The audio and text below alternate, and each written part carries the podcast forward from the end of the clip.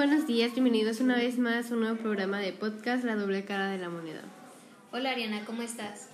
Buen día, muy bien Jimena, ¿y tú? Excelente, ¿lista para un episodio más? Muy bien, el día de hoy les traemos una cápsula informativa muy interesante acerca del tema de la modernidad y la posmodernidad. Así es, hablaremos un poco de lo que es ambos conceptos, así como sus características, cómo podemos diferenciarlas y sobre todo cuál es la que representa en la actualidad a México. Comencemos.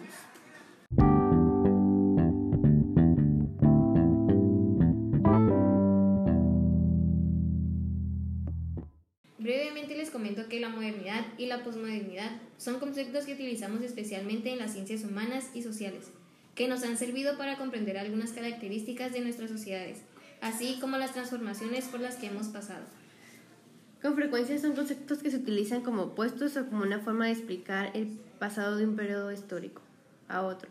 No obstante, la modernidad y la posmodernidad hacen referencia a elementos que coexisten, que son muy complejos y que no pueden comprenderse por separado.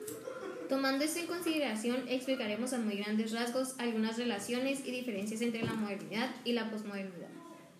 Primeramente empezaremos a hablar de la modernidad. Esta se considera que inició con la Ilustración francesa en el siglo XVIII hasta finalizar la Segunda Guerra Mundial, lo que significó que el augaje del pensamiento racional, el materialismo, el cientifismo, el proceso, la superación, la crítica, la vanguardia, la naturaleza y la realidad social como objeto de conocimiento objetivo, ideología frente a la teología. Cabe mencionar que la modernidad es, es entendida y caracterizada como afecto de superación crítica. Ahora brevemente les menciono que el tránsito hacia la posmodernidad se planteó como un giro de esa objetividad, racionalidad, añadiendo que nada es ajeno a su proceso ni a su tiempo, por lo que nada es totalmente objetivable ni se construye en el rechazo de una idea. Por supuesto, la posmodernidad se construye en el nuevo universo tecnológico y de la información mundial. Así, el tránsito del concepto tradicional de conocimiento se ha visto inmerso en el procesamiento de la información electrónica surgiendo de una nueva paradigma en el ámbito de las ciencias socioeconómicas. Y para finalizar con la posmodernidad. Esta se enlaza con la tecnología y es como surge con la idea de que la técnica predomina sobre la ciencia. Y en concreto, las tecnologías son información de una visión global tanto de la experiencia, la cultura y de la historia. La modernidad y la posmodernidad son etapas que no se pueden comprender como independientes u opuestas, sino como un conjunto de conocimientos sociales, políticos, económicos y científicos. Hablando un poco de lo que es cada concepto, vamos a debatirlas un poco. Es decir, veremos qué es lo que las diferencia. No significa que se ha pasado por completo de un paradigma a otro, sino que ha ocurrido transformaciones constantes en diferentes ámbitos de la vida social. Muy bien, empecemos con el paradigma científico y la cuestión del sujeto.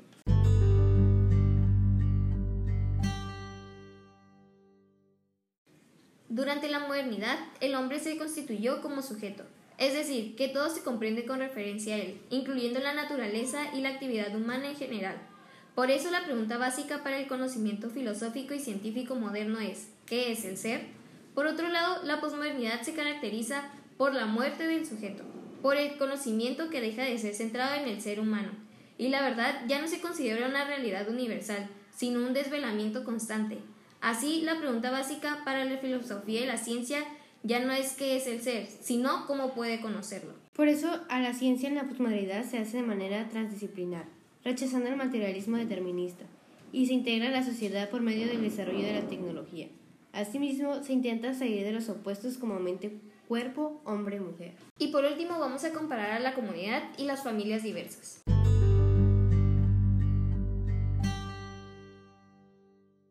Socialmente hay una exaltación de los valores ecológicos que antes eran puramente materiales. Si en la modernidad los lazos eran más bien contractuales, en la posmodernidad se refuerza la creación de los lazos comunitarios.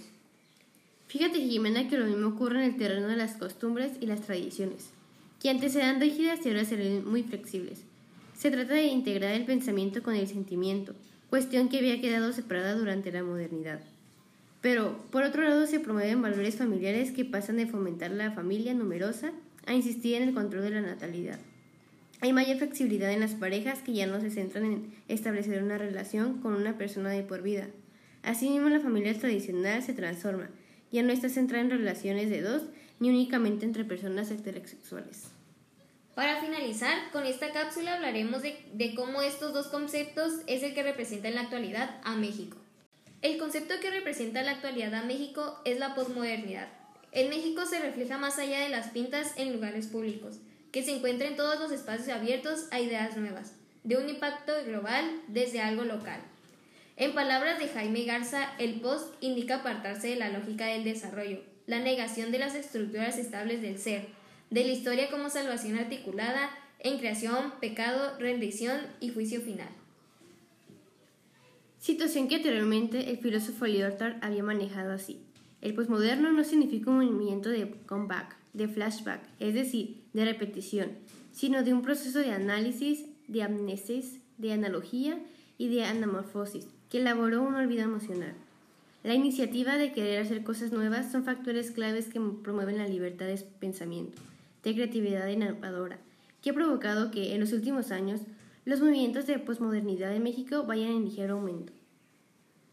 Pues como hemos dicho antes, lo posmoderno se deja ver en cada persona de libre pensamiento, ya sea en los diferentes ámbitos como las ciencias, las artes, la tecnología, la evolución del pensamiento crea nuevas tendencias.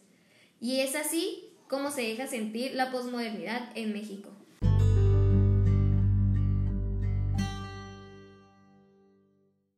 Por último, retomaremos la importancia de los conceptos y la diferencia de uno al otro, ya que suele ser confuso si no sabemos qué las define y las diferencias de unas a otras. Ariana, ¿podrías darme tu opinión sobre qué opinas sobre la posmodernidad y la modernidad? Creo que fue una etapa eh, en cada una muy, muy diferente y se define pues eh, en base a lo que sucedió en cada una de ellas. Como mencionamos, la modernidad eh, fue muy crítica ya que fue el paso de la Segunda Guerra Mundial, entonces como todo fue muy centrado, eh, al momento de que sucedió la modernidad fue cuando los movimientos empezaron a, fluir más rápido. Y la posmodernidad, yo creo que ha sido una etapa muy, muy abierta donde ahorita en la actualidad cada persona puede ser más independiente y, más libre. Esperemos que esta cápsula informativa haya sido de su agrado, recapitulando los conceptos, características, diferencia y cómo esto influye en México. Ariana, fue un placer haber hecho un programa más contigo. El profesor fue mío, Jimena. Muchas gracias por escucharnos una vez más. Ha sido un programa con una cápsula muy interesante. Esperemos que les haya gustado. Damos a concluir un nuevo programa, La doble cara de la moneda. Hasta la próxima.